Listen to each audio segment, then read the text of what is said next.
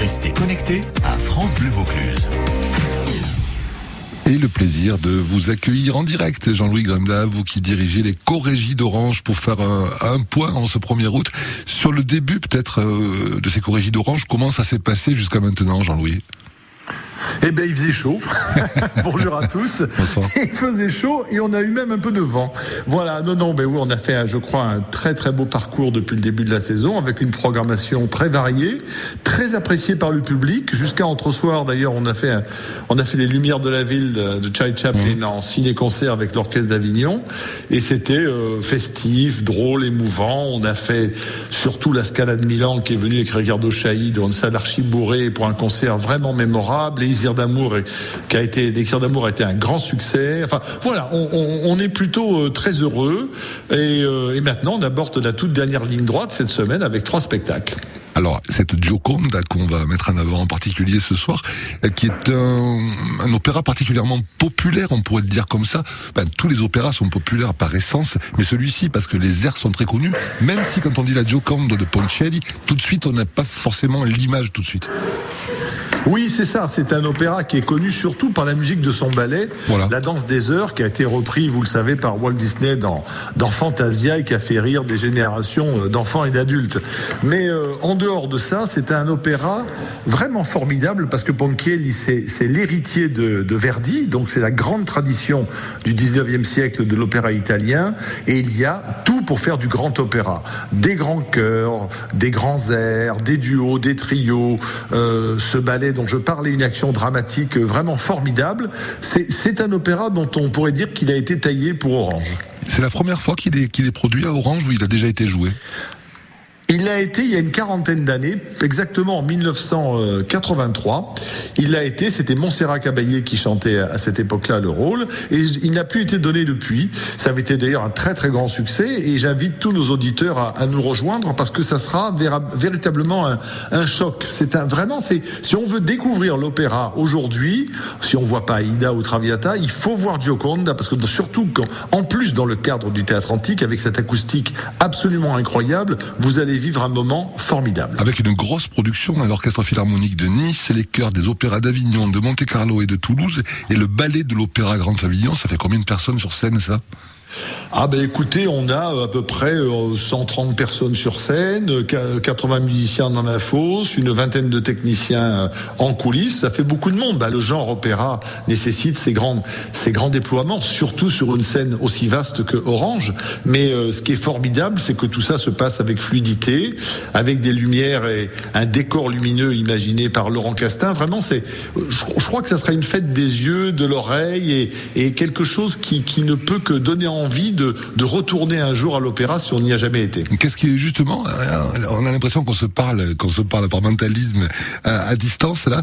Qu'est-ce que vous auriez envie de dire à, tous ceux et toutes celles qui disent ben non moi l'opéra euh, je connais pas ou c'est pas pour moi ou bien c'est trop cher euh, pour les inviter vraiment à découvrir ce genre si ce n'est pas encore fait? Alors, il y a plusieurs réponses à, à votre longue question. Oui. Alors, la question du prix est vite euh, évoquée puisque on a un éventail, comme c'est un lieu très vaste, on a un éventail de prix qui va de 45 euros à 200. Donc, je veux dire, voilà, on est, on, on c'est accessible pour qui veut venir. En plus, avec un prix famille qu'on a mis au point, c'est-à-dire deux adultes peuvent inviter deux enfants pour vraiment partager le plus possible euh, cette découverte de nos derniers spectacles. Ensuite, euh, euh, je dirais que aujourd'hui, l'opéra, vous n'avez pas besoin de l'étudier avant de venir, puisque nous bénéficions, comme dans les théâtres fermés, et depuis quelques années, du surtitrage. Vous avez des écrans qui sont répartis dans tout le théâtre antique, qui vous permettent mot à mot de suivre l'action de tout ce qui se dit en scène. Donc, vous avez exactement la même situation que vous étiez dans un, un film en version originale sous-titré. Ben, vous avez tout, et en même temps, vous avez le plaisir du direct, parce que le, la voix en direct au théâtre antique, c'est vraiment du grand frisson. On va écouter un titre d'Angèle, libre avant de se retrouver Jean-Louis Grinda, pour écouter justement un petit extrait de cette ronde des heures, extrait de la Gioconde de Pontielli qui sera donné au théâtre antique ce samedi 6 août à 21h30. Et puis on dira un mot aussi des deux autres spectacles qui sont programmés cette semaine. Le Ukrainien Freedom Tour demain, le mardi 2 août à 21h30 à la, et la Symphonie du Nouveau Monde le vendredi 5 août à 21h30. Ça va, j'ai pas fait d'erreur? Tout est juste. C'est super. Pour une fois, comme à l'opéra. 18h36. Allez, à tout de suite, Jean-Louis. Merci beaucoup.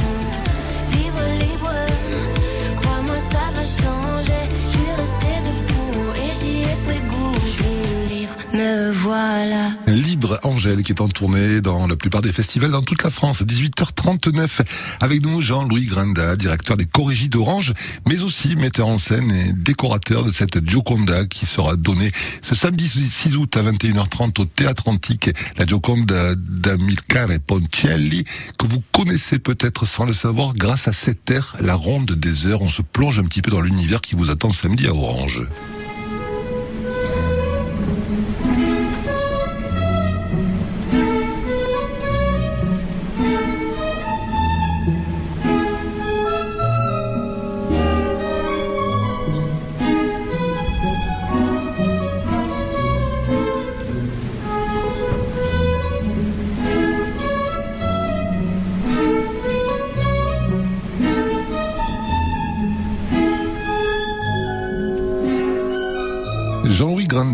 Comment avez-vous imaginé justement la mise en scène et les décors de cette Joconde samedi pour, pour nous plonger dans, dans l'univers un petit peu de la grande Venise du XVIIe siècle? Et eh oui, c'est ça toute la difficulté de cet opéra, c'est que vous devez être dans la Venise, euh, voilà, de cette époque, XVIIe siècle, et qui on, on ne peut pas en faire euh, vraiment l'économie dans un espace aussi vaste qu'Orange. Donc ça sera des un décor finalement très simple, avec euh, comme c'était un spectacle qui se, l'œuvre se passe au bord de la mer en permanence ou sur un bateau au bord de la lagune. Enfin, il y a toujours à un moment donné quelqu'un qui part en, en bateau dans ce spectacle.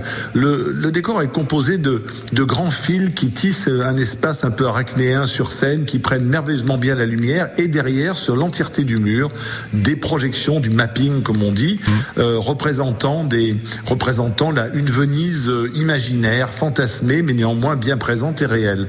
C'est tout l'avantage de travailler maintenant avec des avec euh, des, ces nouveaux médias comme le, le mapping, cette projection euh, qui est absolument gigantesque. Pensez, on a une projection sur 30 mètres de haut et 60 mètres de large, c'est considérable, et ça c'est d'un réalisme tout à fait saisissant. Et ça permet une simplicité, en même temps un changement d'atmosphère à chacun des spectacles. L'intérêt pour, pour, le, pour le metteur en scène que je suis, c'est de ne pas vouloir être trop anecdotique et de créer surtout le plus le plus possible des moments de, de réelle poésie. On est toujours avec Joconde dans sa tête, dans ce qu'elle imagine, dans ce qu'elle croit, dans ce qu'elle voudrait avoir, posséder, que finalement elle ne possédera jamais. Et c'est un drame, bien sûr, comme tout grand, comme souvent les grands opéras, mais avec une, avec vraiment une poésie euh, liée à Venise très forte que j'espère nous saurons rendre avec les artistes qui sont présents à nos côtés. La Gioconda qui sera interprétée par Sayoa Hernandez. Alors ce n'est plus Sayo Hernandez, c'est Xila Boros, pas puisque l'info. Sayo Hernandez, souffrance, eh ben non, souffrante, elle a, elle a dû annuler il y a pas très longtemps. Donc on a eu la chance que c'est un rôle très très important, très très lourd et en même temps euh, peu joué hein, quand même. Il n'y a pas beaucoup de chanteuses qui chantent Joconde et c'est une formidable chanteuse hongroise, Xila Boros, qui va l'interpréter pour nous et je pense qu'elle sera dans la lignée à Orange et très très grande soprano. Bon, bon, bon courage à elle, en tout cas bonne chance. Puis bravo à elle d'avoir repris ce rôle. Et euh, un mot Ouais. pour terminer, Jean-Louis, peut-être des deux autres spectacles cette semaine pour terminer ces corrigies d'Orange 2022 en beauté. Euh, D'abord le Ukrainian Freedom Tour demain soir à 21h30. Oui, c'est un spectacle, c'est un concert, comme euh, son nom l'in- l'indique. C'est un, une tournée internationale qui a commencé il y a quelques jours en- à Varsovie, qui se terminera à Washington et à New York dans, dans pas moins de 15 jours, à peu près 15-20 jours. L'idée était de réunir avec des sponsors tous les musiciens ukra- ukrainiens possibles qui ne peuvent exercer leur art parce qu'il n'y a plus de théâtre et plus d'orchestre dans ce pays qui est dévasté par la guerre. Et ces gens se retrouvent sans rien. Parfois, certains sont au front, d'autres euh, sont sans travail, bien sûr. Et donc, on a réuni euh, avec le directeur de l'Opéra de Varsovie, le directeur du Metropolitan Opera de New York, des, les fonds nécessaires pour leur permettre d'exercer leur art, donc d'être payés pour travailler et de témoigner de leur, euh, de, de, leur vie d'artiste de façon internationale. Euh, donc il n'y a pas que ces musiciens ukrainiens. Certains, je vous le dis, ont même dû demander une permission à l'armée pour revenir du front.